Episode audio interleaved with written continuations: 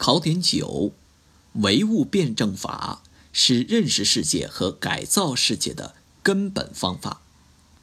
一、唯物辩证法是科学的认识方法。第一点，唯物辩证法是客观辩证法与主观辩证法的统一。客观辩证法是指客观事物或客观存在的辩证法，主观辩证法又叫。概念辩证法是指人类认识和思维运动的辩证法，主观辩证法是客观辩证法在人的思维中的反应，两者在本质上是统一的，但在表现形式上则是不同的。客观辩证法采取外部必然性的形式，主观辩证法则采取观念的逻辑的形式。第二点。矛盾分析方法是根本的认识方法。矛盾分析方法的具体体现包括把握矛盾普遍性与特殊性相统一的方法，两点论与重点论相结合的方法，在对立中把握同一与在同一中把握对立的方法，批判与继承相统一的方法等等。马克思主义的最本质的东西，马克思主义的活的灵魂，就在于具体的分析具体的情况。拓展与点拨，前面学过的量变质变规律、对立统一规律等，在客观世界中都容易找到体现，比如水滴石穿。而像分析、综合、抽象这些方法却无法找到相对应的实体，但我们也不能由此就认为方法是纯主观的。思维方法是有客观原型的，这个原型就是事物之间的客观关系和客观规律。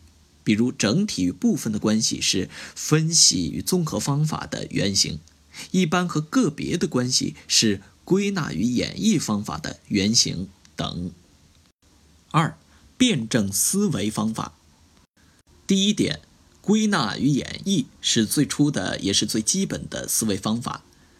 归纳与演绎的客观基础是事物本身固有的个性和共性、特殊和普遍的关系。第二点，分析与综合是一种更为深刻的思维方法。分析与综合的客观基础是事物整体与部分、系统与要素之间的关系。第三点，抽象与具体是辩证思维的高级形式。从抽象上升到具体，是一个以抽象为逻辑起点，通过各种形式的逻辑中介，达到以思维具体为逻辑终点的运行过程。第四点。逻辑与历史相统一的方法，逻辑与历史相统一是从抽象上升到具体的内在要求。三，学习唯物辩证法，不断增强思维能力。学习和掌握唯物辩证法，要求我们在实际工作中不断增强辩证思维能力、历史思维能力。战略思维能力、底线思维能力和创新思维能力。关于绝对与相对的总结，绝对的即无条件的，它包括运动、物质运动时间和空间的客观实在性；矛盾的斗争性、矛盾的共性及矛盾的普遍性四项内容。相对的及有条件的，它包括静止、物质运动时间和空间的具体特性、矛盾的同一性、矛盾的个性及矛盾的特殊性、和谐及矛盾的一种特殊表现形式等五项内容。